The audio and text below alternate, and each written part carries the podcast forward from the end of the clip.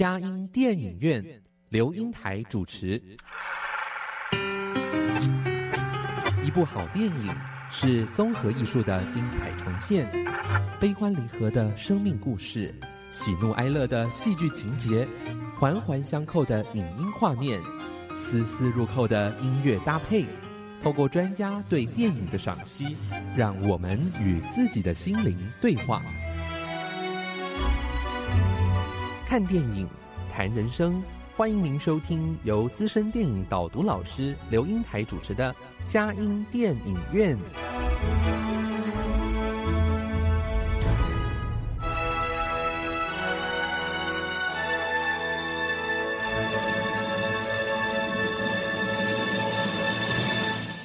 各位亲爱的听友，您好！今天我们佳音电影院非常非常高兴能够邀请到，呃呃李洪浩 先生哈，哇，他的角色太多了。他说，就我们呃，我想，哎，他的英文名字叫 Alan 啊，是 Alan，哇，真的是，呃。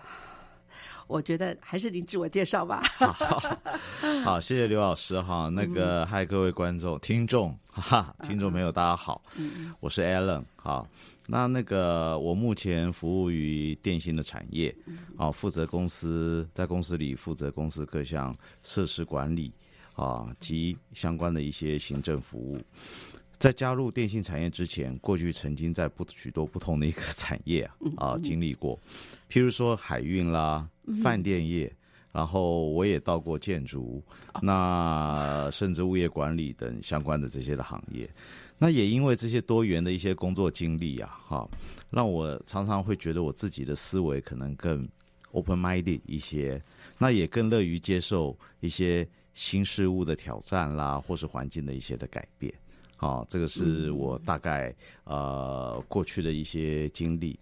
那我哎，可是我还是想问问嘞，那个艾伦啊，我觉得你在说这个呃，就是是什么海运啊、饭店啊、建筑啊、物业管理，哎，到底他我我想不要知道名词，而知道这些东西在你现在的工作电信业的行业当中，你给你有什么样的不同的思维啊？我发觉我们常说这很斜呃。斜杠，斜杠，斜杠。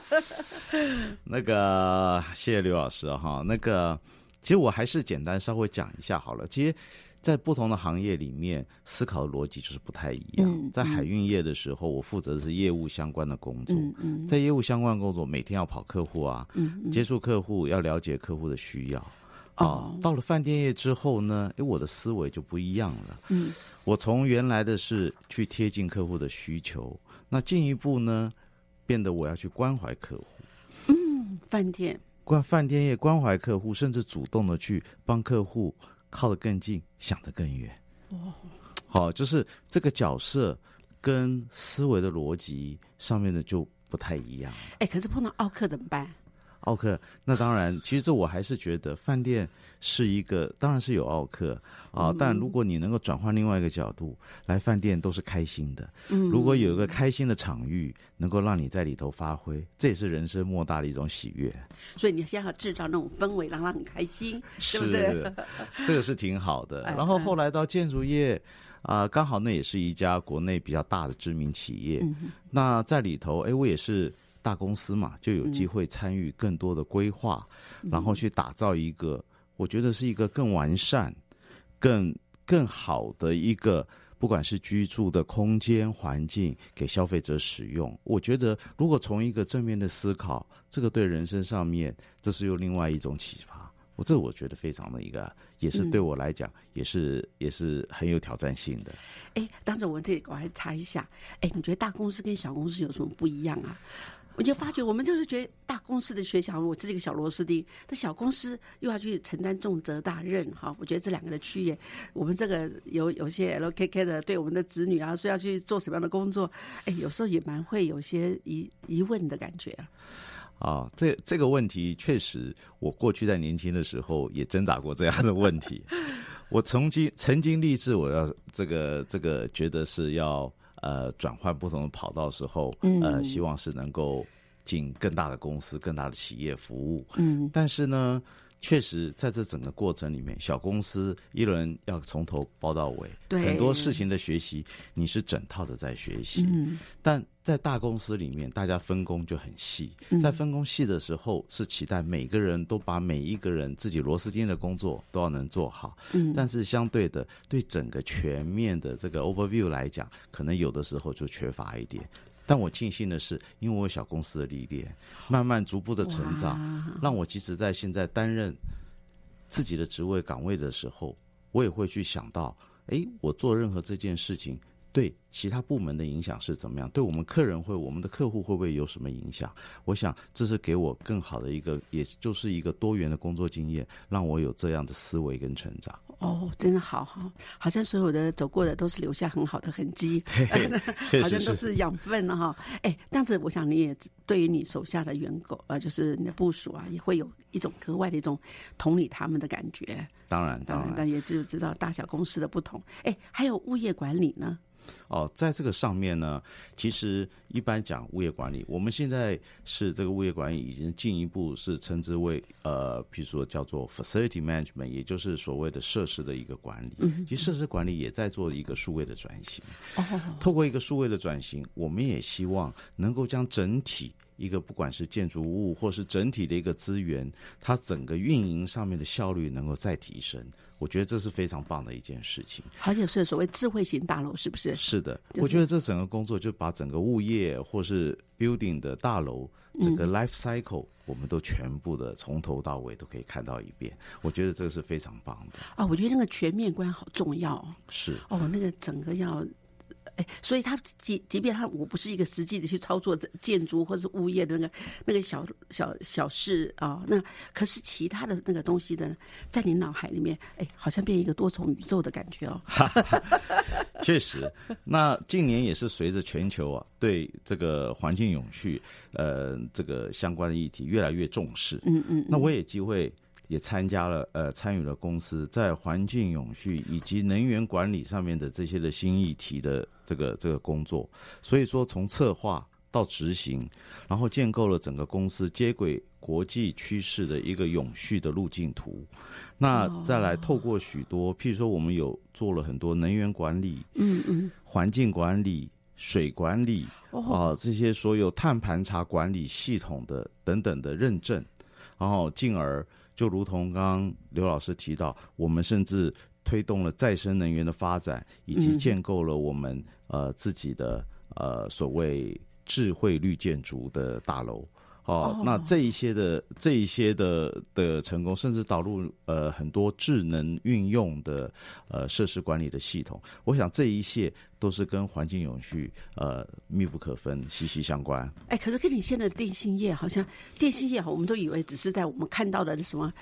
呃，手机啊，反正网络啊，反正就是跟你有关系。可是你们后面还有一些这样子一个 support，就是支持这样的一个企业能够，好像是不是可以赚钱的东西，对不对？可是你却是让这个这样子一个企业经营和电信经营能够非常的顺畅，而且适应时代的潮流。呃，确实简单，呢这个背后整个电信的背后是相当的一个庞大。嗯，哦，那那如何那让整个这个系统它整个在运营上面所有的资源，你能够运营的更有效率？嗯，这也就是嗯我们这个所谓设施管理的专长所在。哎，我对我我好喜欢，觉得有一句话我好喜欢，这是隐性的强者，谢谢您恭维了，谢谢，真的真的哈。好，哎，那呃，当我呃认识您以后啊，哈，也有一段时间，可是我觉得呃，您很主动跟我说哦。对电影你也蛮有兴趣的，而且这次要带的电影是《阿凡达》第二集哦，哇！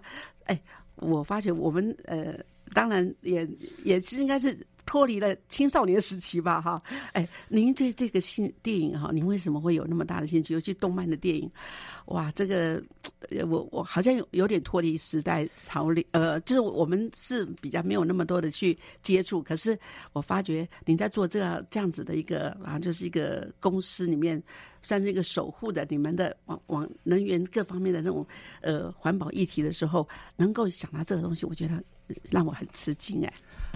嗯，也就是因为在公司参与了环境永续以及能源管理相关的工作，因为这些的原因，让我日常不管是在工作上，嗯，或是我日常生活中，嗯，都不断的跟这个环境永续的这些的 concept 去相连接。哦，那《阿凡达二》这个谁知道这部电影？呃，它本来就是在说一个很重视一个呃环境以及生态保育的一个。高这个意识的一个电影，嗯所以这个也就是为什么我今天会哎跟刘老师提到的时候，我觉得主动提出来，我自己觉得看了这个电影之后，自己有一些醒思，想跟大家来做一些分享。谢谢你，也让我也也。透过这个电影，让我学习的非常的多。原来还有，好像对于这样的一个动漫电影哦，不要太不要太保持距离，应该要去 close 接近他一下，了解现在年轻人还有现在的呃未来的哎，这也是我们未来世界里面需要特别注意的。好，那我们先听了音乐之后，我们再来谈谈《阿凡达》第二集《水之道》。谢谢。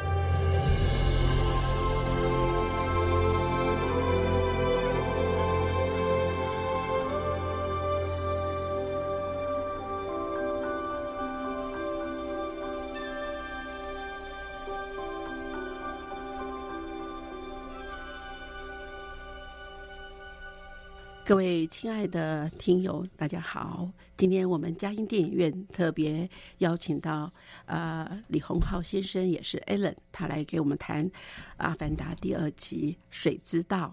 好，呃，Allen 你好哈，啊，真的很高兴哈。对，我觉得那个哎，在《阿凡达》哈。那我们。第二的时候，我们就发觉，呃，是不是这电影里面的人物的名字啊？后来知道绝对不是。哎，你能不能跟我们讲《阿凡达》一二？听说三四五都在拍了，对不对？是的。啊，对对，好。而且第一集跟第二集，哇，居然哇，他们这个运筹帷幄了十四年之多啊，才能第二集出来。二零零八年到现在，二零二二年才有这部电影啊。哎，那《阿凡达》那到底是什么意思啊？呃，跟老师说一下，那个“阿凡达”这个意义其实是个梵语哈，它其实是有一种化身的意义。嗯，哦，那在这部电影里头，这是我个人的感觉啊，我看到了，呃，不管是呃这个男主角杰克啊，他从呃他在第一集之后，他就是整个人由人类嗯啊，就是融入了整个纳美族的。一个身体啊，我觉得这就是一种化身的展现啊，也是一种化身的展现。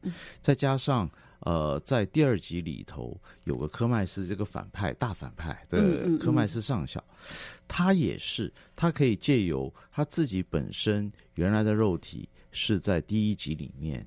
以及过，以及已经往生了，但是他们记录了他先前的一些记忆啊，嗯嗯，然后再转换到娜美人的身体，我觉得这个也是一种化身的表现。嗯嗯，我觉得他不断的是利用《阿凡达》这个这个电影里头，不断是利用虚拟与现实生与现实生活中不断的这个交替的一个交互作用，来展现这部电影的一个这个一个一个它的一个很提供了更多的这个想象的空间。对，哦，所以这里面呃，我也看了一个一些解说，就说在呃电玩的世界里面哈，很多就是虚拟世界里面有个玩家代表。就把我们带进去到另外一个世界，当然那里面可能就是我可能也成为一个花生，呃，什么人可以成花生？那这些花生也是一种呃分身的角色哈，所以也是在未来世界里，我们也不知道这是是是不是怎么成真。那就是你可以去想象，进入到引领到潘多拉的星球的新人种。呃，随着阿凡达的脚步，我们一个一个的超越想象的新世界，还在里面一样有很多的呃珍禽异兽啊，还有很多的树木啊，整个让我们呃在这个想象的空间能够呈具体的呈现出来，好像有做了一个探险旅程。哇，没错，哇，就像老师说的，其实这个也就呼应我们现在。在电信业所谓发展五 G 的呃五 G 的这个产业里头，有许多 A A R V R 所谓也就是结合虚拟跟现实生活中啊如何去整合这个呃虚实之间的的世界，我我觉得这也是一种的运用。哇，那这跟《阿凡达》也很有异曲同工之妙的感觉。确实是。好，哎，那赶快跟我们呃，就是听友来介绍一下大概的内容哈。我们因为不然有人真的没看过，可是有人可能经过您的导读，哎，他就在看这电影的时候，他就能够是食之呃之味了。谢谢老师哈。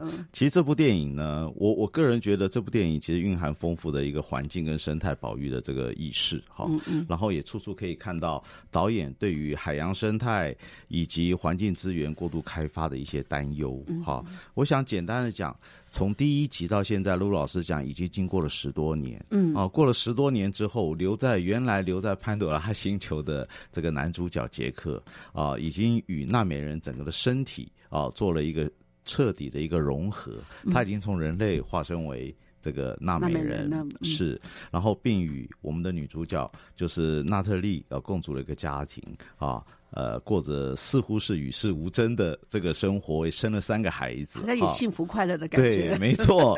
好，那这个但是呢，这个电影第二集了嘛，那所以第一集的这个大反派呃科麦斯上校哎就也变身成纳美人复活来来继续。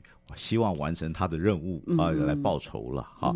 那为了躲避战争，那杰克啊，男主角就带着家人离开他原来很熟悉的丛林的世界啊，就往水的国度寻求庇护。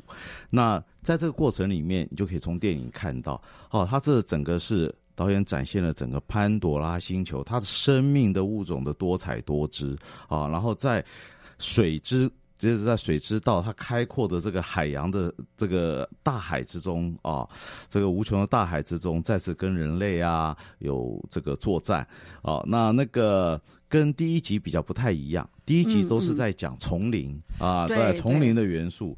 那第二集除了呢，他把整个场景拉到大海之外，那个大海非常的壮阔啊，美丽啊，这个非常棒的一个海洋世界。那它也增加了很多，去带进了很多爱。跟家庭之间互动的这些的关系，哎，这我觉得是呃，似乎比第一集更细腻的来看了这部电影。嗯嗯。好，那它的这个如同第一集一样，这个《阿凡达》的电影的特效真的是越做越好哦，它的这个三 D 特效非常的逼真哦，那让让人这个感觉非常的一个震撼啊。那随着他们这个整个一家人搬到了海滨的这个部落之后，也慢慢的哦被。那个当地的海洋部落所接接纳了，礁岩哎，礁岩族，嗯，对，然后就开始学习如何依赖海洋来生活，建构新的文化的一个貌样啊！我我觉得那个就是也让我们就是如同讲，我我觉得人就是应该人类也应该接受不同的新事物以及环境的改变的挑战。哦，这个也是我觉得是我们也可以去多多反思的这一点。对，在这里我倒是有呃，先卡说一下，好像我有两呃两个想法哈。一个想法哈是，我觉得刚才要修正我刚刚说啊，这不是动漫片啊，这是科幻片，科幻片啊。呃，而且呢，好像而且是真人呢。真人去化妆，化妆出来的那个每一个人都是那样子变成那个呃娜美啊娜美人的那种那个样式哈，而他们我觉得他们拍的也是每个人都好瘦高高的，可能那个在那个那个那个摄影机也是有特效哈，特效效的的的效果非常的好。对 对对，还有第二个，哎，在水里面拍耶。那当然，我想不是所有的都在水里面的场景，可是它是怎么样弄成水？可是每个人都要，这些人被选中要来演这个，呃，里面不管主角配角的时候，哎，他们那个憋气憋水的那个功能，哇，呀很强哎。哇，这好是他们训练之一耶！啊，这个这个确实是，那这一点倒是我我也还没有仔细去深入了解他如何去把这个这个在水底的这个这个效果做得如此之好。可是有人真需要有有的场景是在水里面拍的，所以每个人都要有这种憋气的功能呢。是啊，就如同老师讲，在在电影里头，这次也确实看到很多海底世界的。环境啊，海洋的生态，以及很多我们想象不到的这个海洋物种啊，对，在里面。那甚至呢，它还展现了人类，就是也就是纳美人，可以跟这个不同物种之间有一个很好的互动，可以沟通，嗯，甚至叫所谓的呃，这个这个这个叫生命呃，这个灵魂伴伙伴之类的，对对，还有两小无猜的小小小爱情，是是是是，但当然就。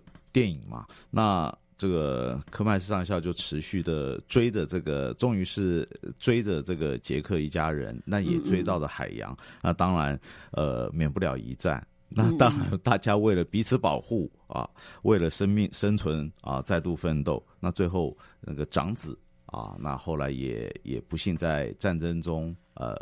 身亡了，所以这个整个的也是把除了战争之外，也带到了很多家庭啊亲情上面的这个互相的一个互动跟连接，我觉得还蛮精彩。对，还有一个纠结，就是说，我觉得可那个呃克拉斯上校哈，是。跟他的他的原来他的亲生的儿子，虽然这个儿子也是在这里面来说也是一种化身到这地这个地方来纳美族，可是居然是被他们两个收养。是的，在收养的过程，他到底是生母还养呃生父啊，还有养父啊？啊，那个啊，就是养父养母嘛，对不对？还有生呃那个生父在这边，那那种纠结的，我到底当然他还是心向他们家，因为他们家人多了三个小孩，还有还有另外一个是呃收养的给呃，另外还有这个这个呃蜘蛛 spider。那在这档案里面，哎，spider 在那个档案在在争执的过程中，他到底要是要去保护保护这个家人呢，为家人捍卫而战呢，还是去对他的亲生父就要质疑使命呢？哇，哎，这样好好纠结哦。啊，确实是哈，我常常都觉得哈，一个家呢，家庭给我们不只是我们常常说家是最最安全的避风港。我觉得除了这个之外，家庭其实给我们一个很重要的两件事。第一个呢，是培养我们整个家庭里面一个正向思考的一个态度的地方。嗯，第二个是家是给我们做人处事价值价值观的一个培养的一个地方。我觉得这个相当的一个重要。就如同老师刚刚讲的，像 Spider，他是被纳美人的养子哦，那他是跟纳美人不一样哦，他是需要戴着面罩的人类。嗯，他在活在这个星球，还是需要戴着这个面罩，在戴着面罩，我我觉得我很有一个共感，就是说他是一个戴着面罩的人类，但它不同于，它也不同于一般其他入侵者的人类。嗯哦，入侵者的只是在想到如何来这个到新的一个地方，在在啊在这个潘多拉这个星球上面去掠夺资源啊、滥采啊，去这个去去想要赚钱啊，对获利。但是呢，我觉得也因为像 Spider 他家庭教育的因素，所以他也是他就像腊美人一样，他是尊重大自然的，他是对大自然的生态环境，他是保持着一个尊重的一个态度。那到最后，他也是选择留哪留在这个潘多拉星球上面。我觉得这个就是刚刚老师也提到的，哎，这个确实让大家也觉得是哎，还挺挺特殊的地方。对，但他也在呃危急的时候还是救了他的生父的一命，这就是对亲情的另外 所以不断的有一些冲突点在这个电影对对里头。但是又教人怎么去化解哈。是所以我常常觉得电影是学教我们学习解决问题的方法之一哦。没错，好，那我们听到音乐之后，我们再来谈谈《阿凡达》第二集，谁知道？谢谢。好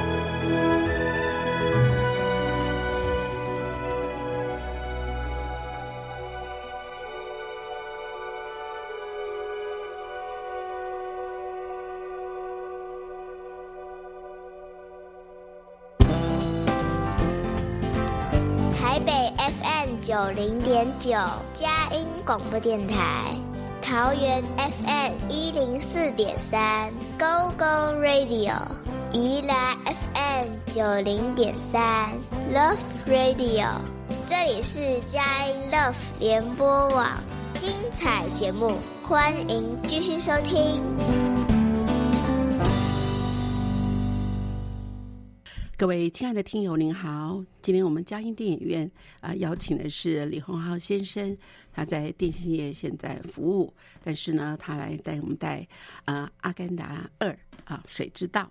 好，呃，他的英文名字 Alan，Alan，哎，大家好，哎，你好，Alan，我在想哈，呃，我想这部电影啊，您刚才大概的内容我们知道哈，呃，当然也有错综复杂的关系，而且看我们看到，哎，尤其是 focus 到，呃，就是所谓的爱和家庭哈，还有些纠结。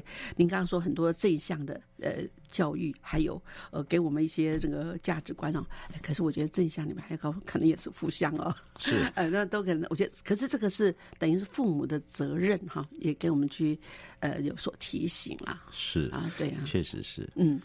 但是我今天呃，以您这个现在的专长哈，走了那么多的多重宇宙过来哈，我真的好好把握机会问您一下，哎，这部电影哈，让你在你的职场之中有些什么样的觉得要提醒啊，给我们重要的议题，让我们知道一下。好，老师好啊。那个，其实这部电影哈，我看之后，如同我刚刚有提到，它有很多在阐述一些啊、环保。嗯，或是生态保育的一些的观念。那这部电影哈，它其实我觉得一些内容也刚好是呼应了现在全世界啊所关注的一个议题，叫 ESG。哦，ESG 对，那这 ESG 的议题也是目前所有全球企业致力于永续发展好、的一个非常重要的一个策略的重点。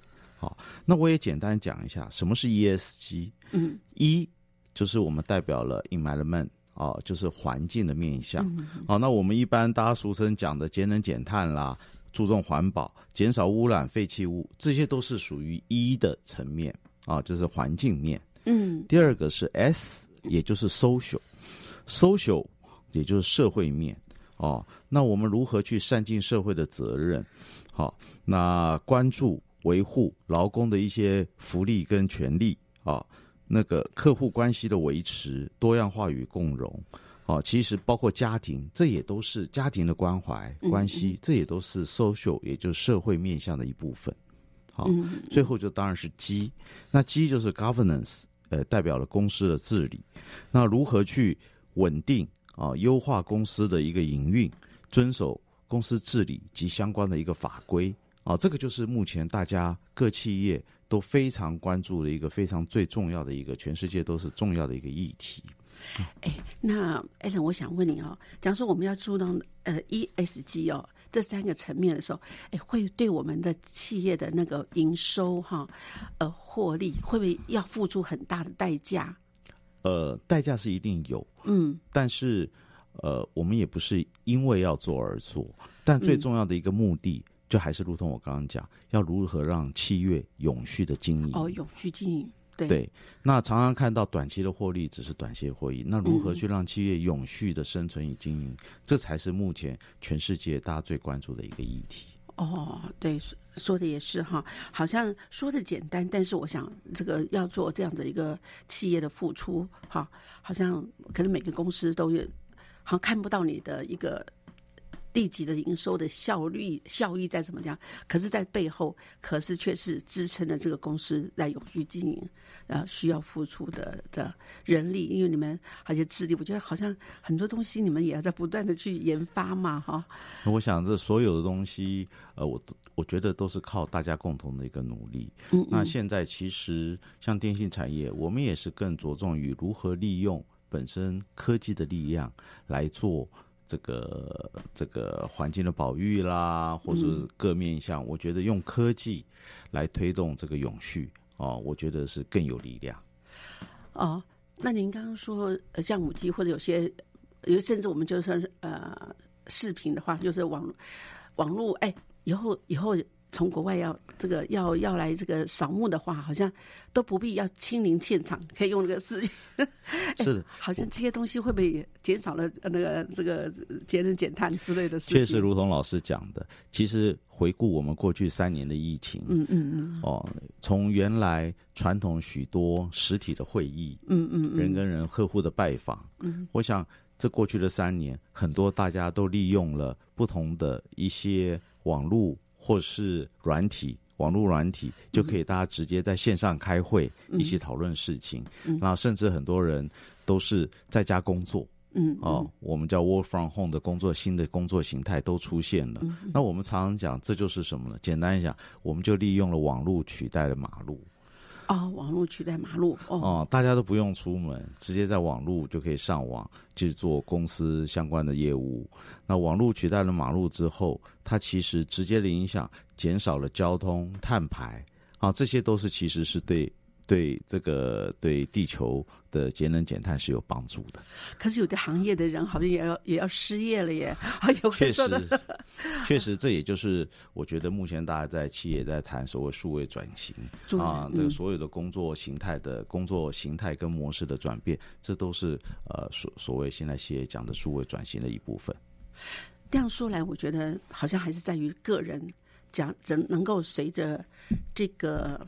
不管是阿凡达或者什么的哈，我们的一个脚步啊，就往前走，一定要把自己变成一个，呃，能够可以改变、随时学习的一个个体，否则的话，你跟时代会脱节。这样这样这样子的话，你就没有无业可做，只能确实，这个也是我们常常跟同事之间，我们要不断的学习新的事物，接受嗯新事物的一个挑战。哦，那我觉得要保持一个正面的心态，嗯哦，那个才能让我们与时俱进，啊，不被社会所淘汰。对对，还这是确实。哎，那你觉得这个这个电影还还能引发哪些？你觉得还有呃，给我们什么启示？啊，其实当然，如同我刚刚讲的，它其中提到了，除了这个科技效果非常的好之外，其实我觉得里头也有一个启示，就是说他希望唤起人类啊，不断的在追求经济的发展，那跟自然平衡上面。呃的一个反思，现在我们的似乎整个生态上面，地球是是岌岌可危哦。那我觉得这个也是呃，我们可以可以多去思考的。其实我们想想，现在看了电影，想到我们每天回家，回家大部分大家如果住台北，都是高楼大厦林立啊，然后附近的山林都不断的在开发盖房子，嗯哦，所以都被破坏。那我们美丽的海岸珊瑚礁也都被破坏填平，啊，都都破坏掉了。那这些开发的镜头到底是给我们带来的是经济的发展的繁荣，还是慢慢走上生态的破坏环境，然后走上毁灭的这个这个这个路上？好，那我想从工业革命之后，因为人类大量使用化石燃料，像石油啦、煤之类，然后再加上我们环境过度开发的因素，以前我们常在讲全球暖化或气候变迁，甚至极端气候这些名词，大家也许耳熟能详，但是慢慢的。以前是我们觉得没有什么感觉，现在似乎已经跟我们每天日常生活都有关联了。对，像我们最近全台湾可能有缺电，然后又缺水，嗯，甚至缺蛋，啊，缺鸡蛋。那缺鸡蛋，其实这些的的现象都是跟我们全球这个暖化、这个极端气候、气候变迁的这个影响都是有关系的。好，那因为气候的变迁，也让我们整个生态系的平衡上面渐渐的都受到了一些影响。对，可是我觉得人哦，就是要求生存嘛，在那个生存它的那种，他就在利益跟他冲突的时候，哎，我发觉好像挺困难的。确实，那呃，我我最近才看到了一份报告，也就是呃所谓世纪经济的论坛，他每年都会发布一些对于全球呃风险的一个叫全球风险报告。那今年的一月份的报告里面，它这边就有预期，未来十年最可能发生的一个风险是什么？也就是我们生物多样性的消失及整个生态系统的崩溃。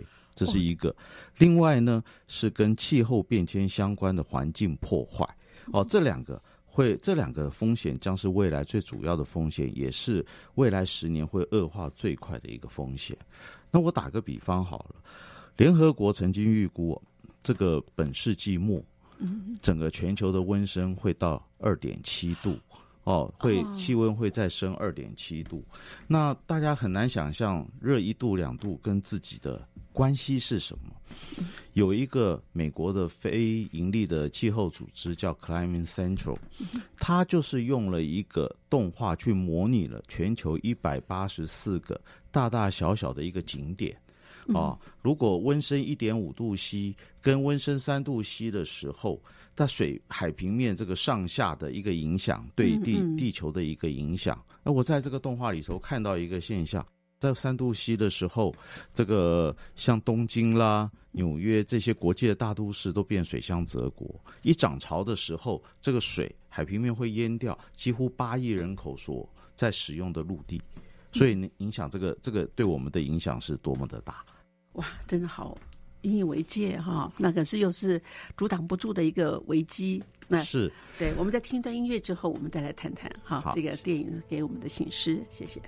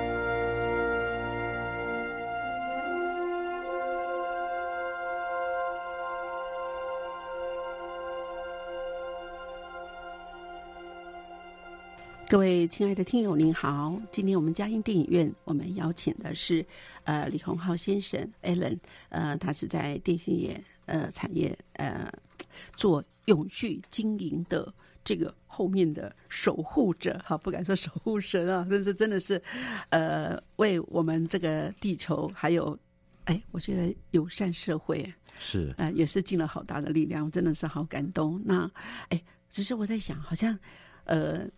再这样配合您说的什么，就是我们的与自然生态平衡，好像我们也做了一些努力吧，哈，是不是？有个全世界也有一个共识，要有什么样的引起大家呃全面去注意，怎么样？哎，你看刚刚说的那个什么升温三度 C，哇天啊，好像对人类影响是非常之大的，现在是已经到了危险边缘了嘛，哈，是确实。嗯，那呃，刚讲了很多。可能对未来呃，大家可能哎很有点恐慌，那这个温升三度的时候会造成多大的影响？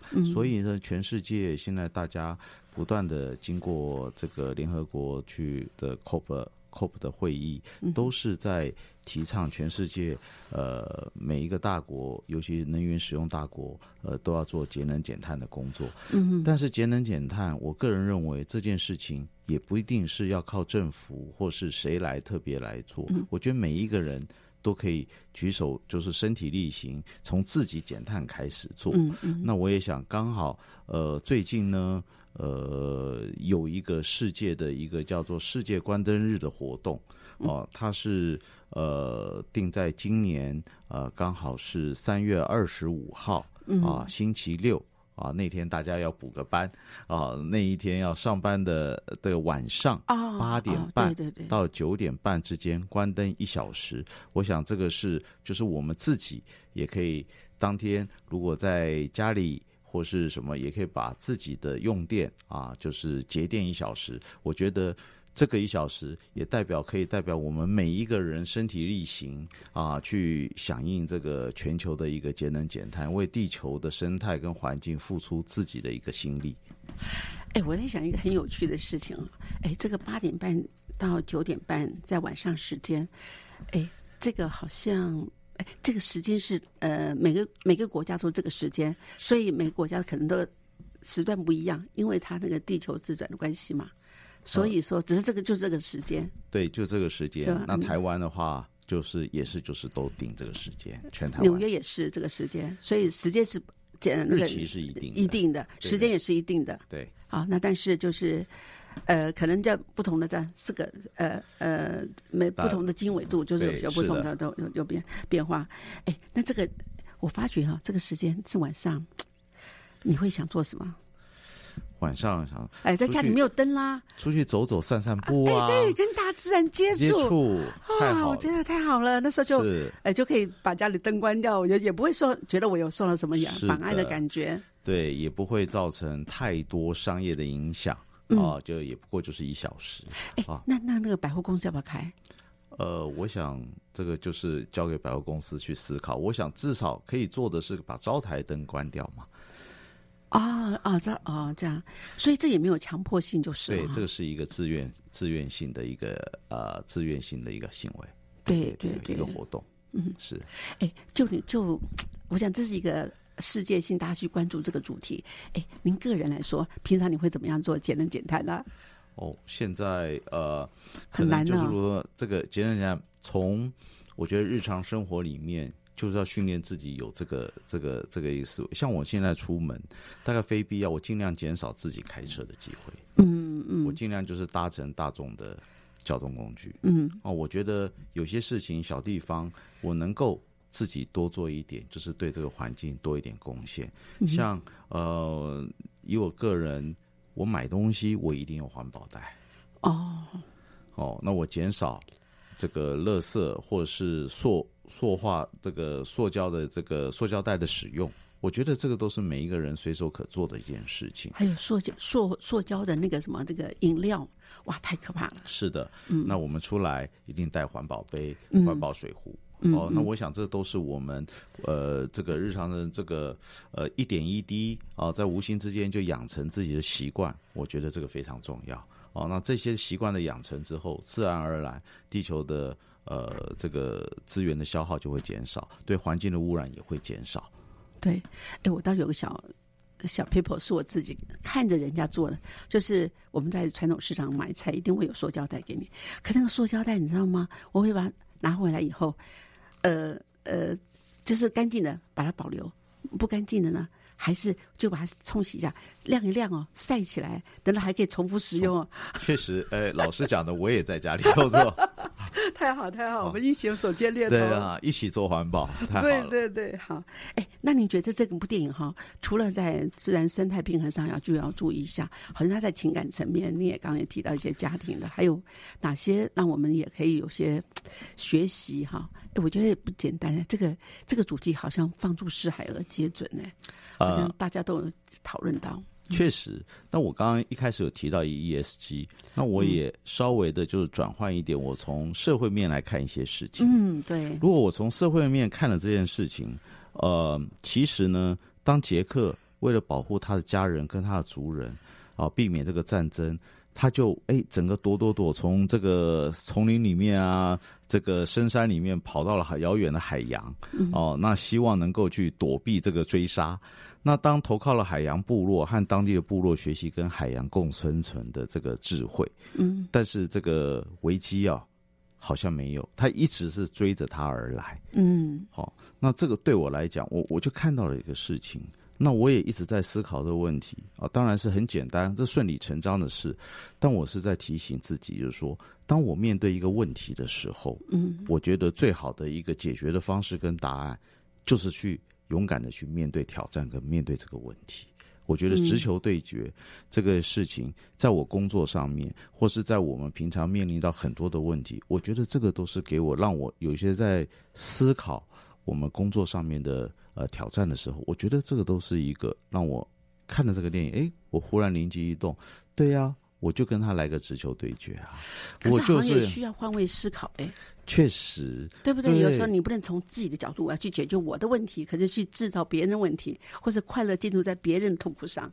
没错，我觉得这个又带到一个像，比如说同理心啦，或是什么，你要做任何的事情，我觉得要了解人家在想什么。对对对，是。那从这个里头，他整个搬迁到这个海洋部落，我觉得部落就好像是一个企业，就好像是一个小政府一样。嗯，所以这个也就是带到我刚刚讲的一些像公司治理啊，嗯，或是这些管理面的一些层次。那一个是在陆地，一个是在海洋部落，这两个是截然不同的生活背景跟文化。嗯，那从表面一开始的时候。似乎是啊，不得不接纳啊，接纳了。那进一步呢，转换成在接纳相处的过程里面，就跑到更深层一些价值观念不同的冲突。嗯嗯。哦，再来呢，当价值观有冲突的时候，大家又在寻找说彼此如何能够相互都能够适应的一个相处之道以及共同的目标。嗯。哦。然后感动大家全部。我觉得在企业里面，其实，在管理的层面，我们也可以用这样的思考逻辑。我们常常有一些冲突点，在团队里头，如何让大家有共识？团队有共识，共识营的建立啦，如何去找到共同的目标，然后最后一起去抵抗敌人，然后保护大家共同的一个目标，然后会有一个中心的思想。然后像电影里面，大家就。不同的族群部落也最后来一起来保护大家的最美丽的潘多拉星球。好，这个是我我我从另外一些在管理面的层次，我也看到了一些啊，让让我让我觉得，哎，这跟我们平常在运用一些管理的技巧，其实也是有一些让我学习的地方。嗯。哇，一部电影哈，真的是让您让我们可以看到那么多样性啊！好像从环境再到我们的人类自己个人哈。然后我也说，哎，像这样子，我自己也在想说，哎，其实它也呼应一个很重要的讯息。